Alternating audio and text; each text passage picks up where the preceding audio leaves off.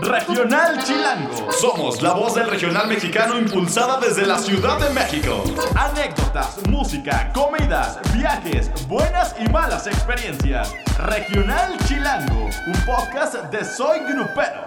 Hola, ¿qué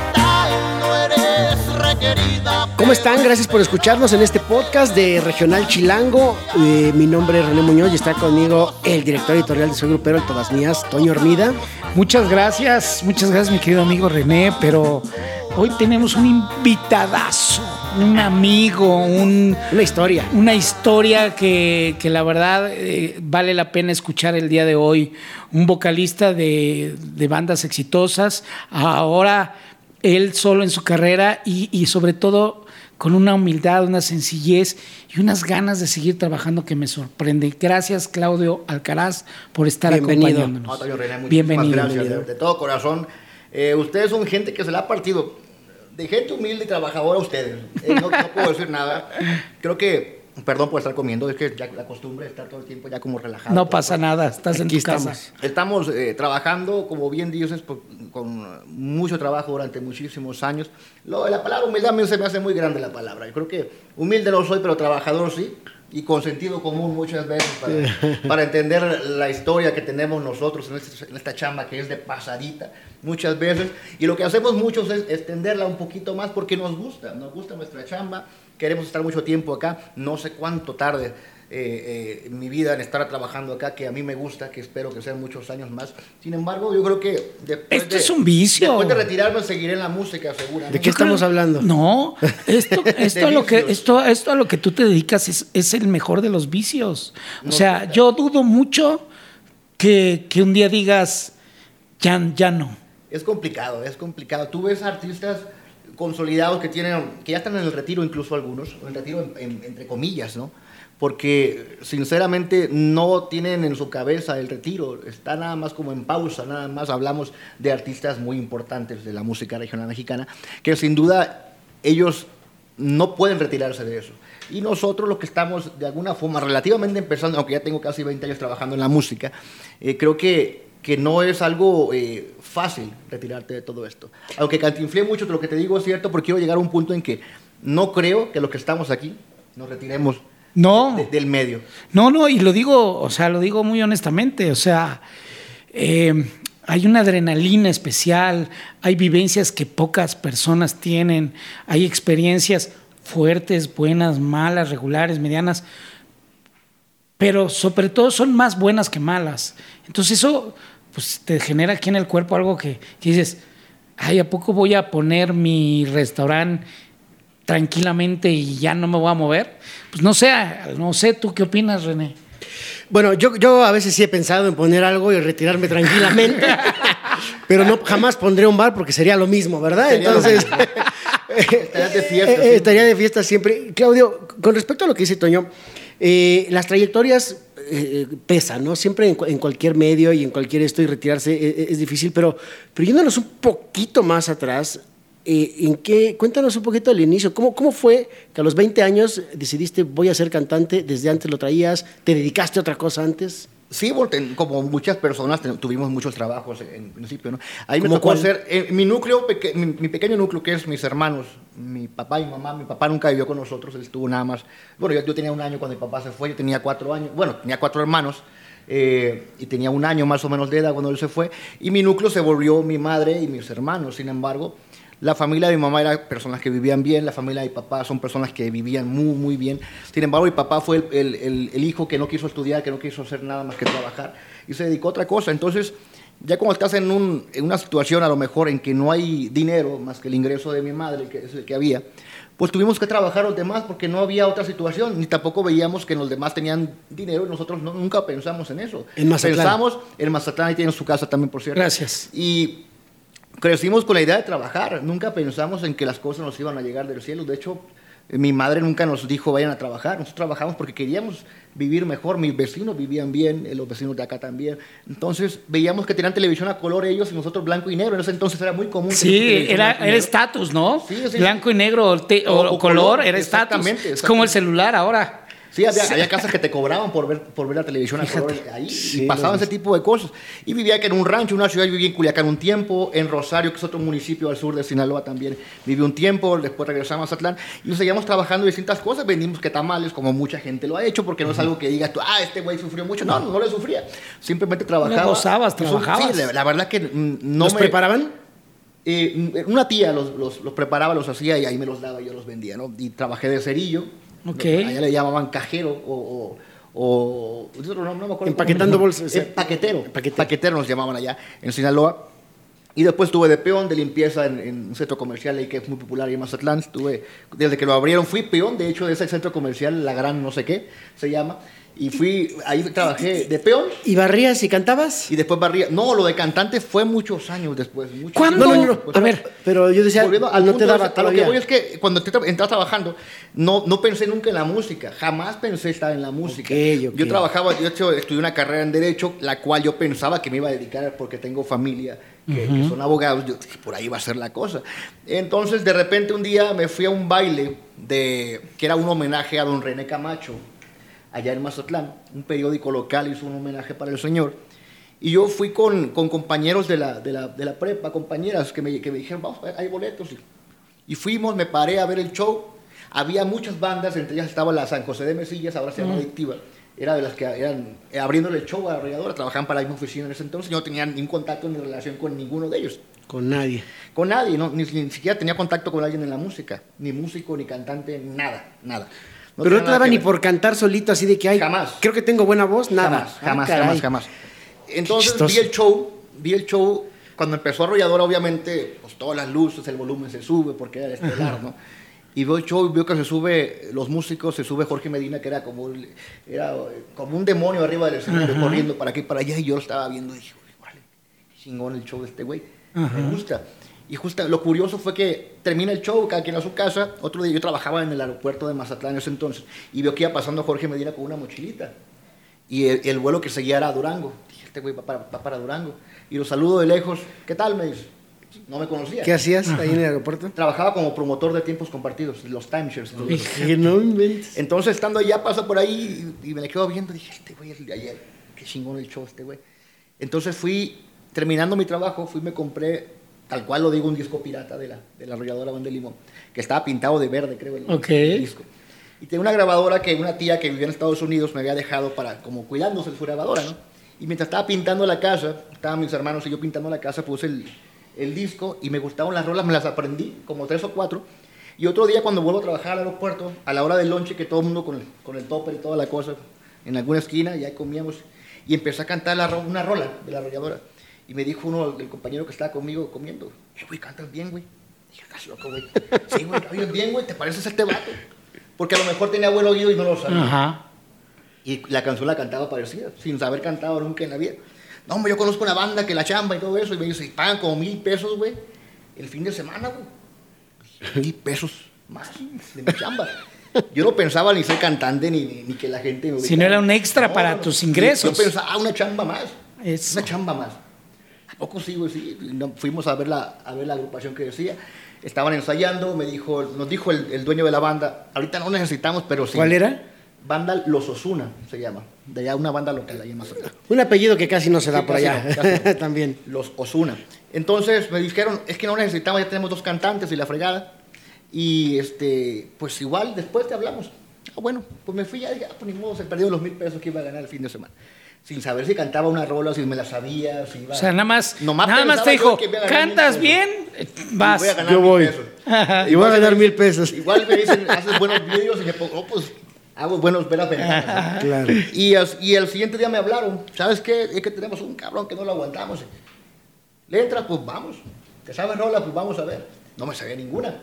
Y estaba leyéndolas. Las cantaba y leyéndolas. Era un rancho lejísimo que me llevaron a trabajar. Un pueblo lejísimos.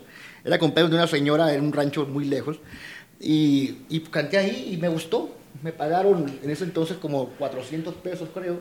Y el siguiente día volví ahí y así empecé. Y me quedé con ellos dos años.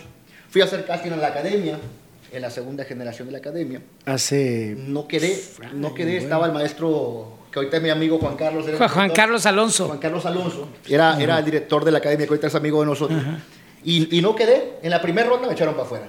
Y me fui a casa, eh, la persona que estaba en producción me dijo, güey, sí puedes entrar, vete a hacer fila otra vez.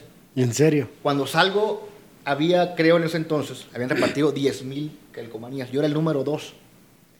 ¿Dos, dos, dos o dos mil? El número 2 que había Ok. entrado. De hecho, era el 1, porque llegué un día antes. Yo llegué a las 5 de la tarde pensando que el casting estaba abierto. Yo, muy chicho, llego y dije, oye, güey, pues se cerraban a las 3. Dije, ¿a dónde me voy? No traigo dinero para el hotel. Nomás traigo dinero para el regreso. Pensaba que hacía el casting y me devolvía a casa. Yo no sabía ni qué trataba. Así era el valor que tenía. Y entonces, pues eran las 5 de la tarde y me quedé ahí hasta que terminó el casting, se fue todo el mundo y me quedé a dormir en la barda de, de TV Azteca de, de Guadalajara. Ahí en Zapopan. Ahí dormí en la bardita que estaba ahí, tenía una chamarra de, de- de piel de mi hermano y decía yo, mi hermano me va a matar, se me va a mojar la chamarra. Y dormí con ella porque estaba haciendo frío, Pues estaba sí. lloviendo. Y ya como a las 3, 4 de la mañana empezó a llegar un gentío y ya vi que estaban ahí. Y yo ya me formo. Yo era el uno.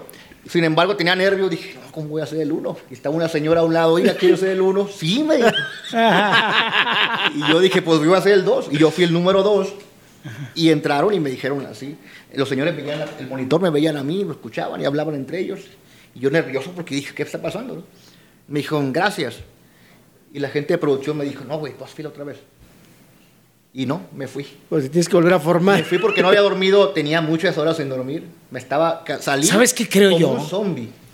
que no fue bueno que fueras el número dos.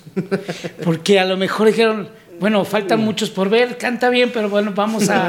Ajá, ¿no? O sea. Sí. Sabrá Dios. Lo que Ah. pasa es que fue circunstancial porque estuve ahí, pues no sabía yo. exacto, a lo mejor si ¿De qué hubieras llegado como a la verdad y después de ver, porque bueno, yo viví algunos castings. Que también se cansan, ¿no? De escuchar. Pero te llegan unos que Dios guarde la hora, madre. o sea, También que, tenía la que tengan cerrada, un poco de autocrítica. Sí, lo, que sí te, o sea- lo que sí te voy a decir, eh, perdón, eh, eh, Toño, lo que pasa es que cuando, cuando estaba ahí, yo me di cuenta que había voces increíbles. Ok. Buenísimas voces. ya no va a quedar. Y ninguno de ellos quedó. Ninguno de ellos. Entonces dijiste yo, Entraron sí. cantantes que a lo mejor, igual, no sé si ya estaban ahí programado todo, pero había voces que eran impresionantes. No te puedo decir que eran mejores o no porque me voy a ver muy mal. Lo que te voy a decir que eran voces que yo decía, cabrón, estos güeyes cantan muy bonito. Cantan muy bonito. Y no quedaron tampoco ellos. ¿Por qué? Porque me quedé ahí como 15, 20 minutos esperando qué iba a hacer. Iban saliendo toda la, la bola que llegó a las 4 de la mañana, 5 Ok. de la mañana, todos aguitados, ya nos vamos. Y seguí en la música, me a otra banda que se llamaba El Combo de los Hermanos Sánchez. Estando ahí me retiré de la música y dije, esto no es para mí. Ya no. No me alcanza ni para los camiones. Y me fui a descansar un tiempo, me hablaron, eh, no descansar, mejor dicho, me fui a, a- a trabajar al aeropuerto de nuevo, me hablaron unos hermanos, porque yo jugaba fútbol, y me hablaron para reforzar un equipo de fútbol del aeropuerto. Y estando allá me dijeron, no te hablamos para eso, realmente queremos que chambees con nosotros de nuevo. En Lo que hacías antes con el doble de sueldo y un mejor horario. Yo estudiaba una carrera, dije yo, pues, a toda madre Pues ya. esto. ¿Qué le hago de cantante? Sí, entonces me retiré de la música y al año, un año después, yo había hecho, bueno, mejor dicho, tenía una plática con, con Fernando Camacho de Arrolladora, porque estaban buscando un cantante para suplir a, en ese entonces a un cantante que se llama Rogelio, que después fue mi compañero en la adictiva, eh, a Roger. Y pues estaba entre tres o cuatro cantantes, y entre ellos incluido Germán Montero. Entonces, en la plática que tuve con Fernando Camacho, fuimos a unos jugos allá en Mazatlán. Y me dijo, me caes bien, güey. Luego platicamos. Metieron a Germán Montero, ya no supe de ellos nada. Pero veía que Fernando Camacho llegaba al aeropuerto también. Yo trabajaba también todavía ahí en eso entonces. Bueno, volví a trabajar en ahí-. Y cuando un día me hablan a, a la casa de ustedes, me hablan por teléfono, no había celulares, me hablan por teléfono que si quería entrar con la adictiva. En ese entonces San José de Mesilla dije, ¿sabes qué? Yo estoy bien a gusto trabajando. la música no me gusta, ni siquiera sabía que cantaba la adictiva o la San José de Mesillas. Eh, ¿Sabes qué? Estoy muy a gusto, viejo. No, sin compromiso, me dice un día que puedas. Hablé con, con mi oficina, me dijeron, ¿sabes qué? Pues ve, sin bronca. Bueno, ok. Y me encuentro a Fernando Camacho, me dijo, Fernando, yo les di el número que te hablaron. Entra a esa banda, güey. Entra. Yo te recomendé. Y me quedé así como que, pues bueno. Fui con ellos, canté, y me dijeron que me quedara, y yo dije que yo que, que no, que les agradecía. y me insistieron dos o tres días, hasta que me... La verdad fue porque me dijeron, vas a ganar más de lo que ganas aquí. ¿Cuánto ganas? Yo ganaba alrededor de en ese entonces como 8 mil, 9 mil pesos al mes, más o menos. Me dijeron, vas a ganar más, tanto. Era como 15 mil pesos, algo así. El doble. El doble. Y dije yo, pues trabaja nomás sábado y domingo y puedo ir a la escuela a gusto, porque aquí salgo de tarde. Y pues jamás, pues. Pasaba en Estados Unidos todo el tiempo y pasaba. Era muy complicado y estuve con ellos 10 años. Es lo que que, que- que fue, te tocó el- la- ahora sí que la subida, ¿no? La, Sí, picar sí. piedra con la adictiva. Totalmente. Hubo unas canciones que no nos funcionaban hasta que llegó una canción que se llamaba Como la palma de mi mano que nos regaló Horacio Palencia. Que hubo reclamos de Fernando Camacho, decía ¿Cómo que va? Se, se la habían robado y todo eso. ¿Cómo va? Si te conozco mejor que la palma de mi mano, dime entonces la razón. Algo así dice la canción. Como la palma de mi mano. Y fue la canción que sonó aquí mucho, una canción, eh, la que buena aquí. La, la ponía de fondo, le gustó al programador.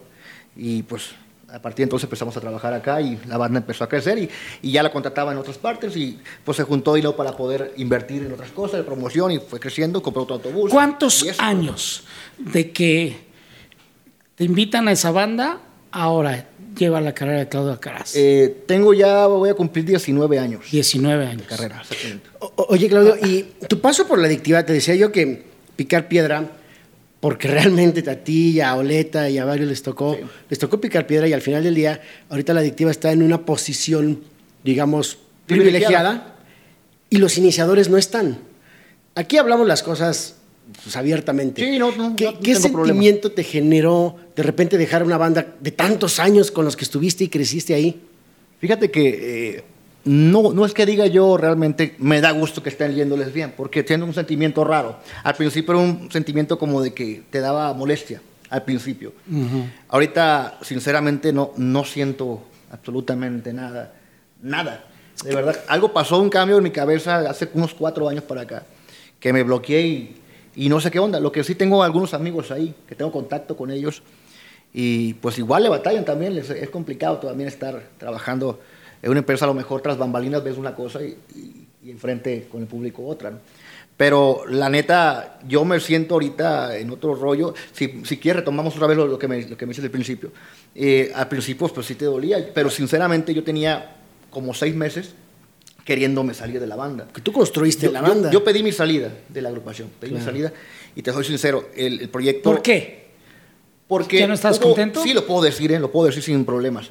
Cuando yo estaba muy contento en la agrupación, muy, muy contento porque estábamos trabajando, eh, de pronto, eh, pues despiden a un compañero de la banda que porque querían renovar la banda. Obviamente las barbas a remojar en ese momento, ¿no? Sin embargo, aún así seguíamos ahí. Me llaman de la oficina de Banda del Recodo, el señor Jesús Lizárraga, que es sobrino de Chuyita. Me hablaban para entrar a Recoditos en ese entonces. Y no aceptaste. No acepté. No acepté, me hablaban para entrar a Recoditos y de hecho hablé con Chuyita. Yo para esto hablé con Andrés Valdés, el dueño de la adictiva. Sí. Hablé con él para decir lo que estaba pasando. No era un rollo de traiciones ni nada. Ajá. Yo sí estaba haciendo derecho, Claro. porque él no lo fue.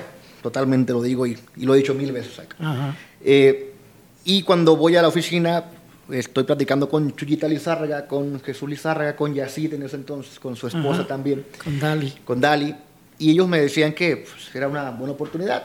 Me ofrecían un muy buen sueldo, eh, más del doble de lo que ganaba y Recoditos trabajaba el doble que, que la Que la adictiva. adictiva. sí. El doble trabajaba.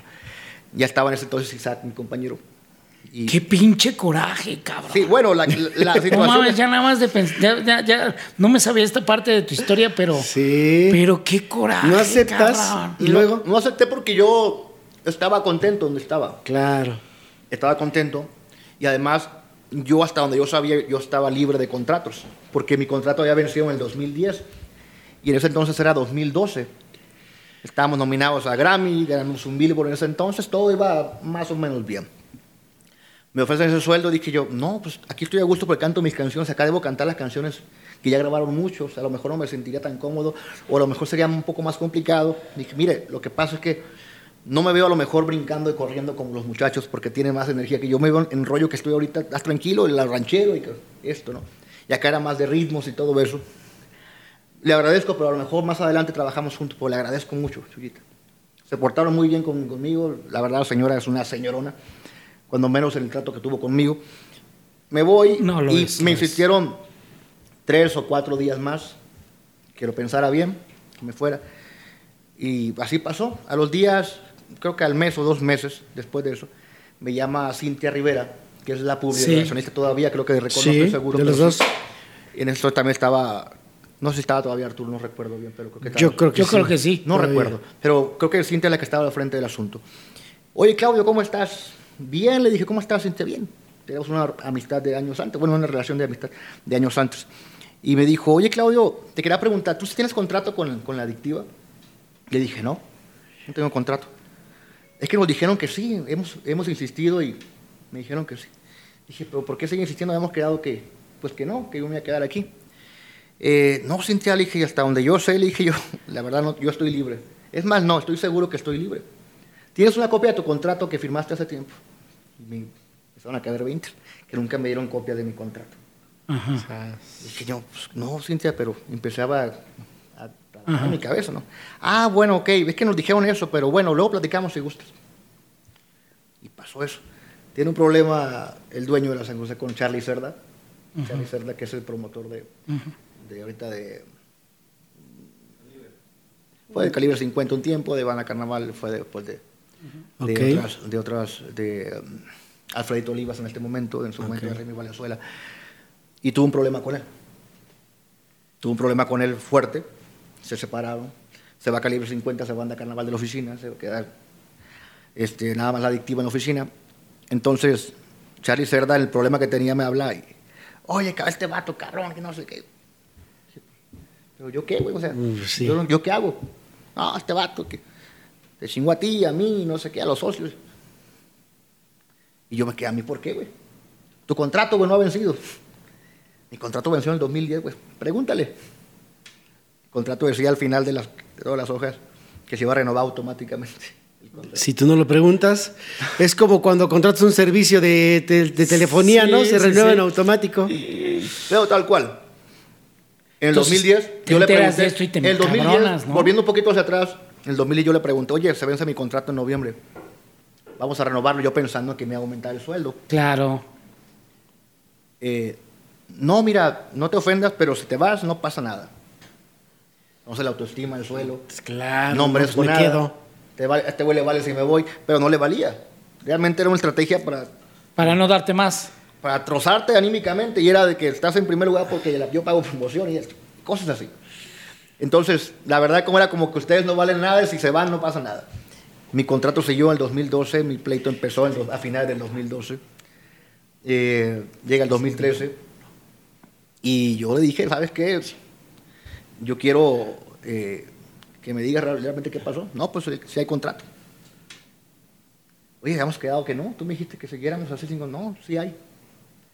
Entonces hay que romperlo. No quiero estar así yo aquí. Lo arreglas o me voy. Yo no sabía lo que pasaba, lo que pasaba con el contrato. Como a los tres meses me dan las copias del contrato y decía ahí la babosada que había firmado, ¿no? Que si me quería ir tenía que pagar tres millones y medio de pesos, más o menos. ¿Y esto qué? No, pues, que mis contadores me dicen que tienes que pagarme y mis abogados. Oye, pues tú, tú y yo quedamos en algo. No, pues, que me debes ese dinero si quieres irte. Dicen ellos, no digo yo. Oye, tú eres el dueño, no mames. Ajá. Claro. Tú eres el dueño, no mames. Pues no. Siguió el asunto. Duramos meses peleando, había juntas y yo me salía de la junta. Quiero que, quería que me corrieran. Reuniones. ¿Ves la actitud que tienen? ¿Qué, actitud- qué actitud podía tener yo? Sí, me, sí, Me abusaste. sentía, me sentía defraudado, engañado en todos los sentidos. Claro. Y pues pasaron los días y me dijeron, espérate para marzo, va a estar a gusto, vamos a arreglar las cosas. Ah, está bien. Era noviembre y al- me dijeron que en marzo nos arreglábamos y a, los, a la semana me corrieron. Así fue tal cual. Siendo que habíamos quedado que en marzo, ¿no? Yo no tenía ni un peso ni en la, bolsa ni nada. Oye, fui, no, no friegues. Me fui a elegir a Cancún y de Cancún me regresaron en avión a casa. Justamente cuando me regresan, yo llego al aeropuerto aquí de Ciudad de México y perdí el vuelo. Perdí el vuelo. Yo le dije, necesito hablar contigo ya ahorita, arreglar cómo vamos a quedar. Me dijo que voy a estar en Las Vegas muchos días. Pierdo el vuelo y me marca mi teléfono, Andrés. ¿Qué pasó? ¿Dónde estás? Me dice. ¿Qué pasó? ¿Qué, qué quieres? ¿Dónde estás? Pues aquí en el aeropuerto perdí el vuelo. No, no, no, súbete, aquí estoy arriba, estoy, voy, voy de vecino mío, iba para ir platicando en el camino, ¿no? ¿Sabes qué? Dije no, lo apagué. Le col- colgué, me volvió a marcar y apagué el teléfono. De todo modo fui a la aerolínea, me dijeron que estaba cancelado el vuelo. Bueno, que había, que había perdido perdido mi el vuelo, mejor dicho. No, ya lo perdiste. Sí, dije, me quedaban como 1.500 pesos. Dije, me alcanza para el camión, pero voy a llegar listo. Y me quedé ahí entrecargado en el, en el módulo. Y estaba una señora maltratando a los trabajadores de ahí de la, de la aerolínea. Y la señora, son unos estúpidos, y no sé qué, yo decir recargado viendo el chisme. Cuando se desocupa la señora, se va enojada, me dice, te voy a hacer el paro, güey. Te voy a hacer un descuento. Bajé mi maleta, bueno, me entregan los federales la maleta, bajo. Cuando bajé por mi boleto, estaba cubierto totalmente. Pero a las 11 de la noche. ¿Quién te lo cubrió? La, la aerolínea. Ah, Sí, ok. Me lo, me lo reembolsaron. Ok. Fregón todo. Pues, A lo mejor porque me porté bien, no sé qué. Pues estando ahí, me, me quedo un rato y se dieron las 10 de la noche. Me llamó mucha gente para ver qué pasaba, cómo estaba. Y entre las personas que me hablaron fue Fernando Camacho. Me dijo, güey, ¿supiste lo que pasó con Jorge Medina? Tuvo un accidente, Jorge. Era su cumpleaños, tuvo un accidente. Sí, güey, vi las fotos. Un compadre de Jorge me mandó las, las fotos y todo eso. Bueno, ¿y cómo estás tú con la San José, con la adictiva? Yo estoy libre. ¿Quieres cubrirlo? Sí, es cierto. Sí, güey. Claro, lo estuviste cubriendo. ¿Te sabes las canciones? No me las sé, güey. ¿Pero te animas? Sí. Me las aprendo de aquí a mañana. Sí, es cierto. Que voy. El mismo día yo estaba en el aeropuerto esperando para ir a mi casa y me habla Fernando. Yo día fui a trabajar con la arrolladora. Y ahí fue mi manager, que ahorita que es mi manager, que fue quien al final de cuentas invitó al principio del negocio. Y me dijo, eh, ¿qué estás haciendo aquí? Vengo bueno, a cubrir a Jorge nada más. ¿Y eso qué pasó? Él me conocía por la adictiva, a lo mejor de lejos, no lo conocía en persona. Sin embargo, ya me ha escrito por Twitter y todo eso. Me invitaba a veces un cochito tatemado en Veracruz, pues vive en Veracruz, pero él es de, Zapopan, Jalisco. Y me dijo, quería mi teléfono. Se lo di. Seguí trabajando con la arrolladora el siguiente día. Me fui a casa, ya platiqué con Fernando, nos arreglamos en todo. Me dijo que qué iba a hacer, qué quería hacer, con quién iba a trabajar, o si estaba libre para trabajar en otra banda. Le dije, ¿sabes qué? No quiero saber nada de contratos ni de negocios ahorita. Voy a estar unos días descansando y así pasó. Y este, pues ya como pude nos arreglamos con la adictiva, decían que no habían corrido. Ah, y que habías ya. llamaron y para ya- reclamarme de un abogado que porque he trabajado con la arrolladora, es que estoy despedido. El contrato decía claramente, no se fijaron ellos, que si me despedían ellos se terminaba el contrato. Entonces les dije, nomás le recuerdo, licenciado, usted no es autoridad, no debe llamarme a mi teléfono. No tiene por qué llamarme ni regañarme. Le encargo mucho eso. Y le recuerdo que ellos me despidieron y el contrato dice, un contrato que su papá hizo, le dije, era el notario, eh, que si me despedían se terminaba el contrato. ¿Y cómo demostraste que te habían despedido? No hubo forma de demostrarlo porque ellos Ni alegaban- mensajes ni nada, no. No, porque las llamadas que hacían eran de teléfonos raros. Yo no sabía por qué lo hacían. Eran teléfonos diferentes que yo no conocía. Los mensajes eran de, de teléfonos que yo no conocía. Pero yo no esperaba. Hasta después saqué cuentas a los meses. Oye, por, por esto fue. Y, y no, que era una reubicación de puesto. lo que iba a hacer. Y que yo era un prestador de servicio. Cuando yo era un subordinado, claramente. Entonces se alegó eso y durante muchos meses, después de alegar, después de pagar una cantidad de dinero que oscilaba cerca de los 2 millones de pesos, Acabaste Ah, pagando. pagaste, dos pagando. millones de pesos para que me dejaran libre. Así fue. No. Y al final de cuentas, lo que les digo, sinceramente, fue la historia que me pasó a mí. No tiene nada que ver con el éxito que hoy tienen. Es por talento, tal cual. La adictiva. Es por talento que tiene ahorita la adictiva.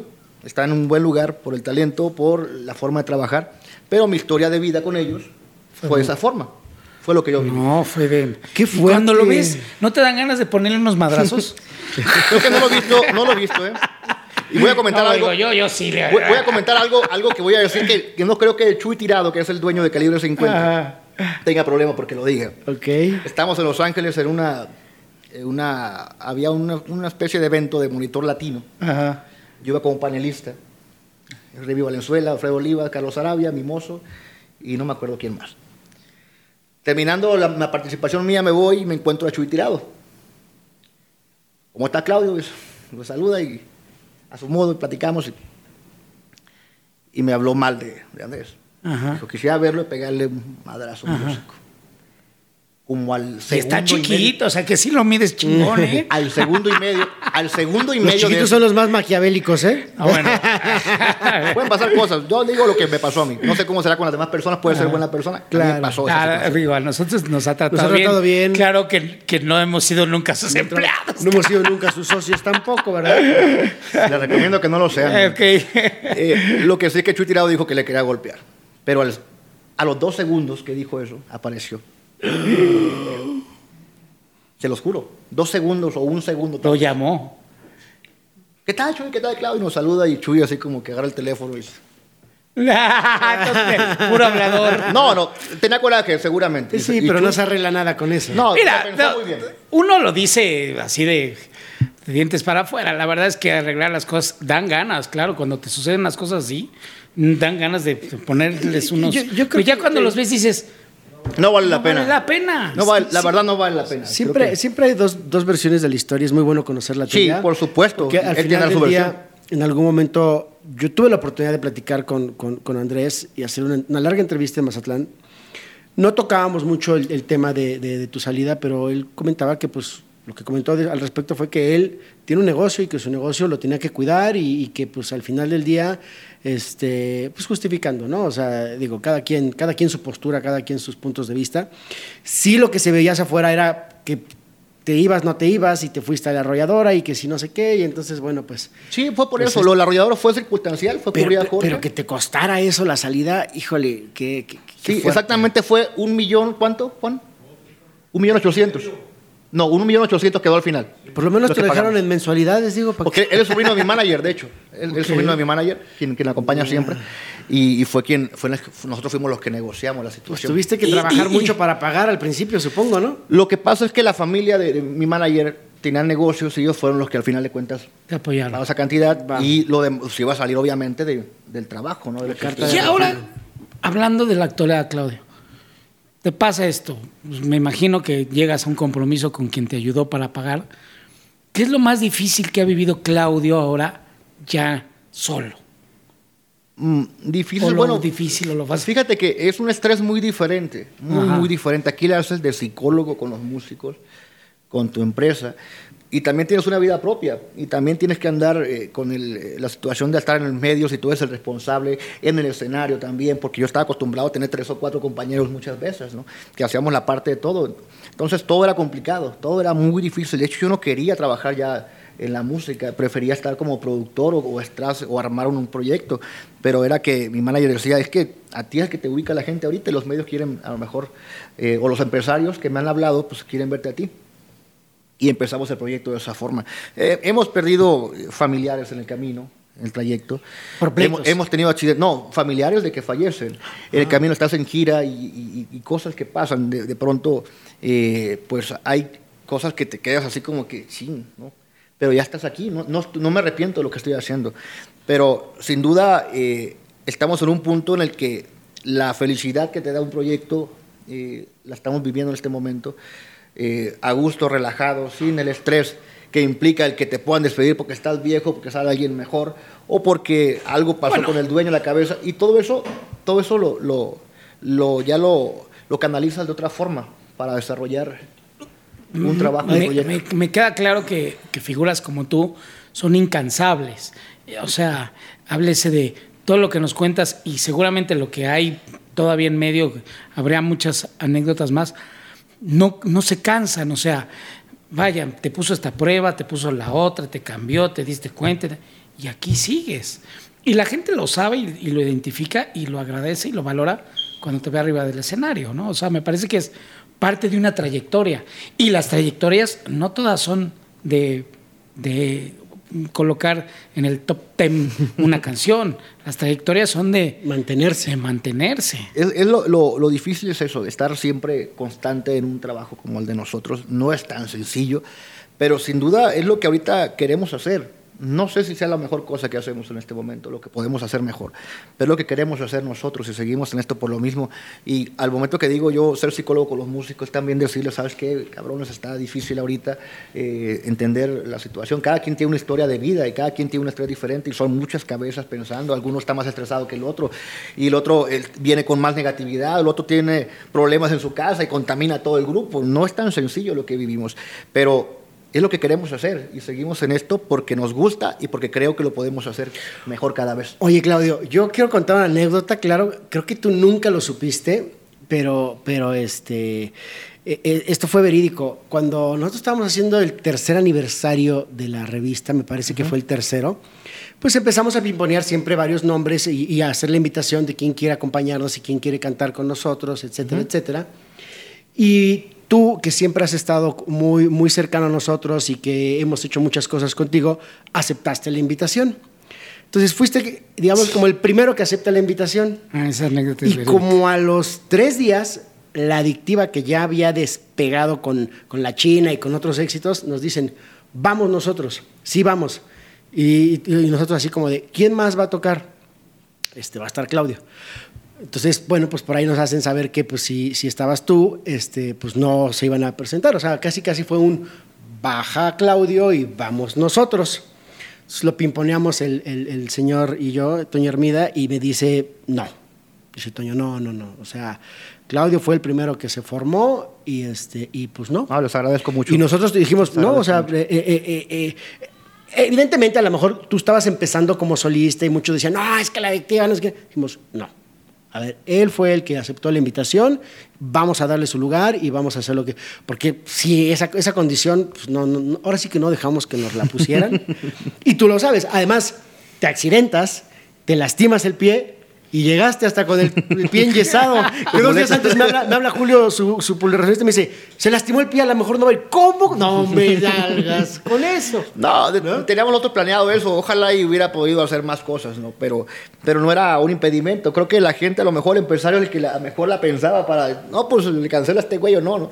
Pero yo sí quería estar todavía arriba. No me sentía como que un, con un impedimento tampoco. Creo que hay, hay cosas más graves que te pueden pasar que a lo mejor te mueres, pero eso es una muleta y vámonos. Le causaba gracia a la gente, les ha chistoso. Sí. Pero de verdad, volviendo al, al asunto, les agradezco mucho esto que me dices ahorita. No, no. Es un gran detalle, de verdad. Sobre todo, bueno, lo cuenta ahorita René, pero hay que tener ética en este negocio porque en la vida es el karma puro. Y, y- y lo que te pasa luego se regresa. Entonces, mejor obramos bien y nos va mejor, ¿no? Este, y creo que es que en, en específico tú, me- yo siempre que te veo me da mucho gusto por, por la vibra que generas y porque me parece que eres incansable, o sea, te lo digo muy honestamente, y lo ves aquí, lo ves allá, y lo ves en el evento, y sube, y baja, y dices... Y lo ves subiendo fotos en calzones. Este cabrón, este cabrón tiene, ¿No? tiene, o sea, está metido en el negocio, o sea, quiere, quiere y sabe que está difícil y sabemos todos que, que no es como antes, en el sentido de que le ponías un poco de lana y ya funcionaba, ya hacías bailes y había regreso. Ya ni así, Ya, ya ni eso. Ya hay eso saturación de. Ya, ya, la- la- ya ponerle lana a un sencillo ya no es garantía tampoco. No, no lo es. Ya, ya, yo lo que creo que ahora es garantía, me parece que es este el trabajo constante. O sea, me parece que es el trabajo constante, ¿no? Estar en, en todas las cosas que implican ya el negocio. Los nuevos negocios son estar en muchas cosas que, que envuelven lo que, lo que es el, el entorno a, a- una chama como esta. El estar en redes sociales todo el tiempo. El, iba. el estar, el estar en muchos medios, el estar haciendo promoción, el estar en la chamba, en que la chamba salga muy bien también. En a lo mejor en no cobrar tan caro también para que el Fíjate empresario que, no, no eh, pierda. Esa es una clave también, ¿no? O sea, ser, ser flexible en los precios, porque hay unos que te cobran una millonada. Y ahorita que hablas de las redes sociales, que es diversificarse, que es actualizarse. ¿Qué onda, Claudio? Sí te vemos muy activo en redes sociales, ¿no? Y, Creo y- que era más antes, ¿eh? y- uh, era más antes, ¿no? y, y ese posteo, a ver, platícanos la historia de ese posteo, porque ese posteo tuvo ¿Cuál muchos... posteo? Cuenta el posteo primero, para que la gente lo lo decía hace rato, que te tomaste una foto prácticamente en calzones. Eh, De hecho, estaba en pelotas. eh, No, no- no estaba en- Ah, estás en pelota y te, no y te estaba en bajaste la playera, ¿no? cal- para que no se viera nada. Para que no se viera nada, exactamente. Era, era una, fíjate que, que es curioso. Durante la semana que íbamos de, de promoción, a, a- a la primera semana que fuimos a Estados Unidos, esa foto fue en un hotel en Estados Unidos, un hotel de mala muerte en Estados Parece Unidos. que le estabas enviando el pack a alguien, ¿no? No, no, fíjate que no. No fue para tumbar el, el- el Ah. negocio a nadie tampoco. No, fíjate que fue que platicamos durante la gira, entre broma y broma. eh, pasaba que a veces eh, el subir cosas eh, como sexuales y cosas así a muchas personas les ha funcionado. Y es bueno, también hay cosas sexuales. Si yo subo una foto que estoy en la Torre Eiffel colgado, no tiene el mismo efecto que si salgo encuerado. ¿Me entiendes? Es diferente, porque es vende ese tipo de cosas. Entonces yo le dije a, a Julio, mi relacionista, y a, y a Miguel Torres, que es el quien nos trabaja en Estados Unidos, pues subí una foto encuerado ahora, güey. No, güey, no chingue. Le dije a- también a novia, le dije, ¿sabes qué? Una foto así no te enojes. ¿Por qué? Nomás para hacer ruido. Y fue por eso, tal cual. No fue un rollo que se me antojó, ni que, ni que para que vean el, el arte. y la- No, no, no. Claro que no, ni era foto artística. También la tomé yo sí, con la intención. Todas las encueras, no, es que es una bota artística. O sea, no, no te fue a pasar como a Jorge Medina o como al flaco, ¿no? Que ahí... No, no, no. Fue una foto que yo quise subir. Pum, vamos a hacer un poquito de ruido por este lado. Y se hizo. Y, y se hizo un poco de ruido también. Y a- hasta empresarios me hablaban después. Es- Un empresario me dijo que me llevaba en su camioneta rumbo al, rumbo al escenario. Me dijo, hijo de la chingada, ya te iba a cancelar el evento, güey. Dice, ¿y eso ya?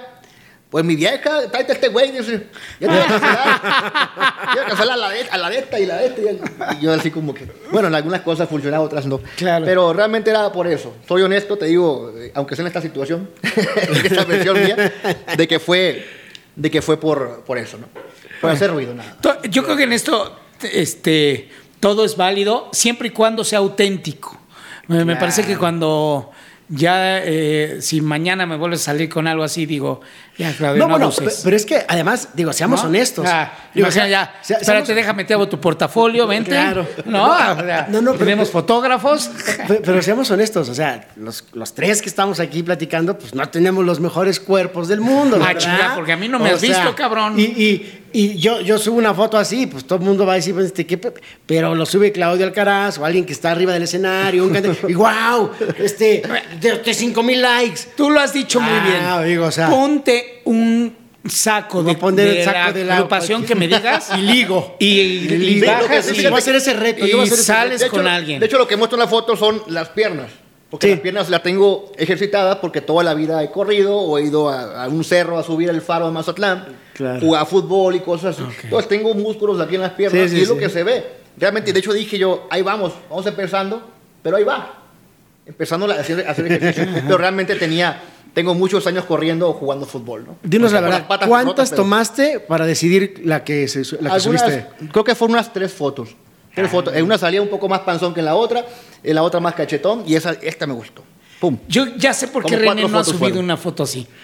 Porque por más que eh, el señor tiene que tomarse como unas 10 para decirle en la, en la circunstancia que me digas. Es normal, de hecho lo hacen todo el mundo, no creas que la primera Y sale. entonces me veo paquetón, pero bueno. pues, Oílo. Oye, Claudio, pues comentaba Toño de, de que eres incansable, pero hace rato, antes de empezar la grabación, platicábamos de que ya no es lo mismo los tres mosqueteros que 20 No, años por después, supuesto ¿no? que no, por Cuar- supuesto. 42 años. Claudio, ¿qué es lo que más te cuesta trabajo? ¿Qué es lo que ya no haces que hacías a los 20 y arriba y abajo del escenario? antes era como que bailar, pero no es que no pueda bailar porque tengo energía todavía para hacer eso y, y condición física para hacerlo todavía. Lo que pasa es que a veces me veo un poco más panzón y más cachetón, pero hago ejercicio y rápidamente bajo de peso y me acomodo y estoy otra vez en, en forma. Pero lo que sí te digo es que por mis pies que están rotos los ligamentos, la, la vez que fui con ustedes me rompieron mis ligamentos. ¿Qué- qué fue lo que Y pasó, no sabes? recuperaron. Brinqué el escenario con la gente porque me daba por brincar con la gente todo el tiempo. Y Fue la última vez que brinqué el Y escenario. con la gente. caíste mal. No, no me cachó bien la persona que me iba a cachar abajo. No. Se- la- la- como que no tenía mucha fuerza porque sus brazos estaban como así. Y caí. Peso 90 kilos, entonces obviamente no me iba a No poder. manches. y caí y me, se me rompieron los ligamentos. Desde entonces ya no puedo saltar ahí. ¿Y seguiste cantando en ese momento o paraste? Sí, subí a cantar todavía porque no sabía lo que tenía. no, y Entonces estás caliente, un- estás la adrenalina, no pusieron una sabes. especie de cono de la vergüenza por en el pie. Entonces fue lo que, que- que hice y seguí trabajando. Sin embargo, terminando, me fui al hospital y ya me dijeron que era una fractura.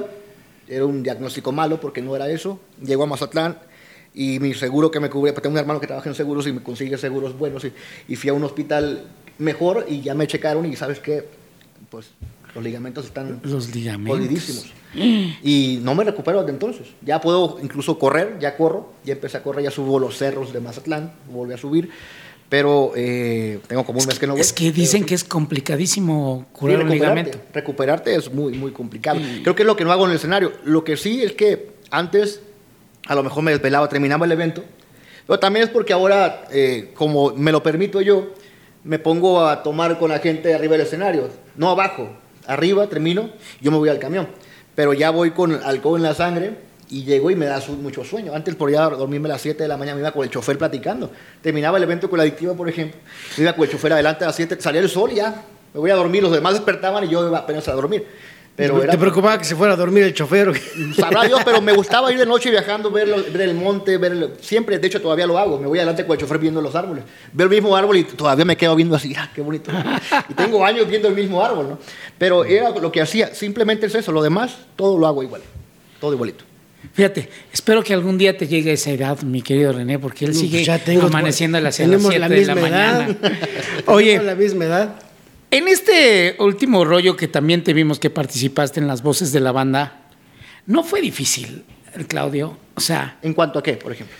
Egos, te voy a verdad. te voy a decir muy honesto, ¿no? Y me caen, en especial me caes muy bien tú, Germán también. El mimoso. El mimoso me cae muy bien. Jorge, más o menos. ¿No era difícil lidiar con los egos del, del escenario? Fíjate que siempre tiene que haber una especie de ego, es obvio. No podemos quitarlo, quitar y dejarlo ahí. Sin embargo, cada quien, yo reconozco la trayectoria de cada uno de ellos. Ajá. Supuestamente hay un orden en el que aparece cada quien. Pero los primeros eventos, a lo mejor me tocaba abrirlo a mí. Y sin bronca, este último evento yo lo cerré. Pero sin bronca, los, decía yo, pues, para mí el mejor, lo mejor que podemos hacer es que quien tenga más trayectoria y más seguidores, saquen cierre el evento por el bien del proyecto. Y no es que so- yo sea un buen samaritano, tengo que ser, además de ser cantante, Que yo soy, funcione, yo soy una especie de empresario frustrado y que me gusta ver que las cosas salgan muy bien. Entonces, si yo creo que lo mejor para el proyecto es que los más consolidados de los cuatro cierren el evento, Que sean yo, quienes yo ti. encantado. Mimoso y Jorge, porque son íconos. Germán a lo mejor Claro. porque fue nada más, eh, este, eh, a lo mejor no estuvo mucho tiempo, pero también tiene su trayectoria y tiene su carrera, pero sin embargo también incluso Germán entiende que las cosas Que así, ellos así dos. pueden trabajar. ¿no? Claro. Y no tenemos problema de nada, de verdad que no. Cada quien trae su rollo, ya en el escenario, eh, pues se dedica cada quien a diferentes cosas. No estamos sentados esperando que cante. Yo la hago todo el tiempo hasta de director, me pongo con los músicos a decirle que estoy de acuerdo. Y lo que pide aquel güey, sí, lo que pidió este güey es, y ya pues me toca a mí cantar.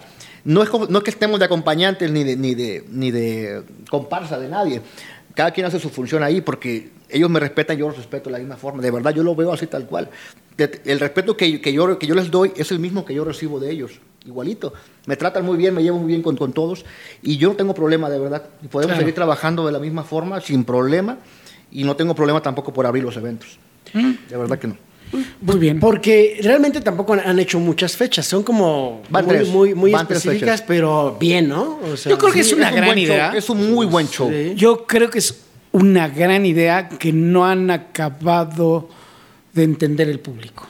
Ese se me figuró. ¿no? Sí, sí, sí. Ese me- Pero bueno, Claudio, ¿qué quieres?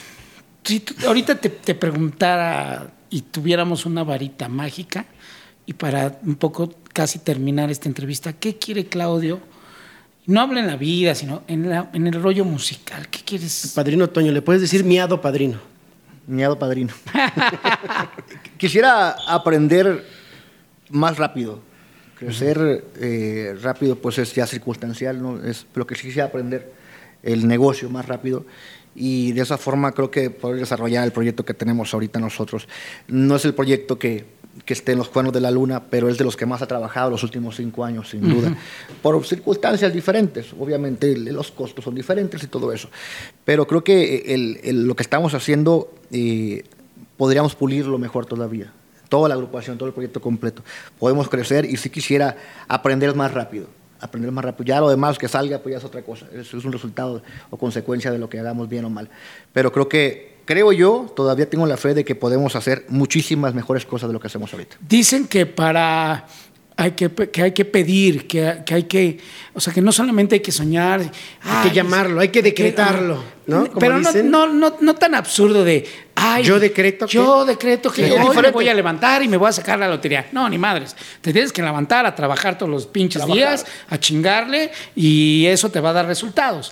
Pero hay que pedirlo y yo me voy a levantar hoy porque tengo el objetivo de, de tener éxito, de colocar, de estar en el top 10, de de cobrar más y, y de un día voltear y decirle a Andrés, ya ves lo que perdiste, pendejo. no, que- estoy, estoy poniéndome en una, Sí. en una situación, ¿no? Fíjate que, de verdad, te lo digo y te lo juro por mi madre, que es lo que, lo que la A persona. lo que- mejor ese no es tu objetivo. no, no lo es. Pero después de que me lo cuentas es. lo que me contaste, a mí sí me hubieran dado ganas de decir En su eso. momento, en su momento, porque ya mi trabajo es muy diferente a lo que hacía yo allá. A mí no me conocen mucha gente por el ex vocalista, los medios sí, los medios que me conocieron en ese Ajá. entonces. Pero la gente ahorita, pues ni siquiera canta una canción de, la- de las que cantaba antes y algunas reacciona a la gente y otras no. Claro. Entonces realmente tuve la fortuna de que no tuve éxito yo en la agrupación, tenía un crecimiento. Un desarrollo que había ahí y la gente ya te ubicaba, pero no fue el éxito de decir, ah, ah, es el ex vocalista. ¿Entiendes? Los medios sí me ubican así, el público no tanto. El público ya me ubica como Claudio. No, ya sabe y es es lo Claudio. bonito de todo eso. De, bueno. de que me ubican de esa forma. Obviamente queremos más, queremos mejores cosas, pero lo que sí quisiéramos nosotros es taparnos la boca nosotros mismos cuando empezamos y dijimos, irá a funcionar esto. Claro. A lo mejor, a lo mejor sí, a lo mejor no. A nosotros mismos. Pues ya funcionó, ¿no? yo creo que yo Pues creo ya funcionó, trabajando, que ya al día de hoy ya, ya vueltas. funcionó. Tiempo al tiempo. Exacto. Y, y, y, pues bueno, el tiempo es, es finito. Podríamos estar aquí. Y ya se nos acabó. La última vez oye, que. oye, Claudia, pero traes, traes nuevo este Sencillo. material. Sí, un, una- un tema. eh, De hecho, el disco lo lanzamos hace apenas 6, 7 meses. Se llama Dicen de mí. Viene el rolas de Fato, de Espinoza Pal, de Horacio Palencia, de Luciano Luna, de Gusilao, que está ahorita muy fuerte. ¿Cómo se también. llama? Dicen de mí. Dicen es el disco que tenemos ahorita fuerte. Sin embargo, bueno, fuerte en, en promoción, dándole nosotros eh, a, a que, a que suene mucho. Pero la rola que tenemos ahorita no pertenece a ese disco porque dijimos en enero o febrero que lancemos el sencillo, vamos a darle con todo. Y este fin de, de año, pues eh, no hay mucho espacio. ¿Por qué? Pues Navidad y todo eso, no hay mucho espacio.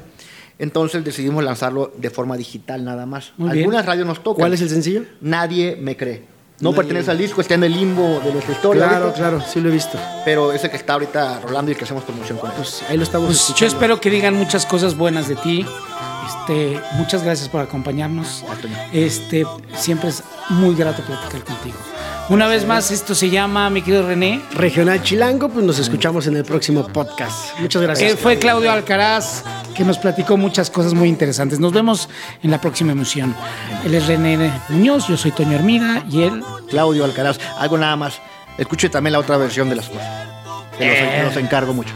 Eso. Lo vamos a traer. Oye, bueno. oye, me va a decir, me dijiste pendejo. Pues, güey, después de lo que me contó Claudio, merecías eso y más, cabrón. Yo estoy seguro, estoy seguro que no me dirías pendejo si escuchas la versión de él. Estoy seguro.